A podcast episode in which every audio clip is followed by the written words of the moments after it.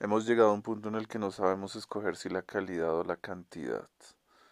Ya no sabemos cuál nos va a rendir más provecho, pero quizás vamos a probar con la cantidad a ver qué pasa, ¿no?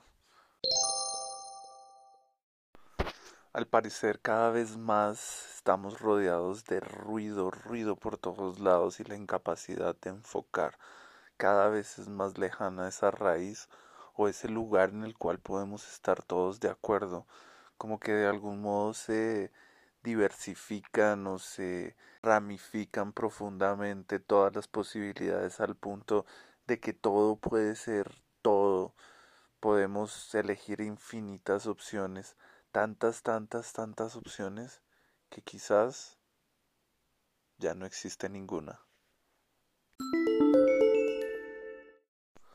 Hola Eduardo, Bienvenido a tu podcast.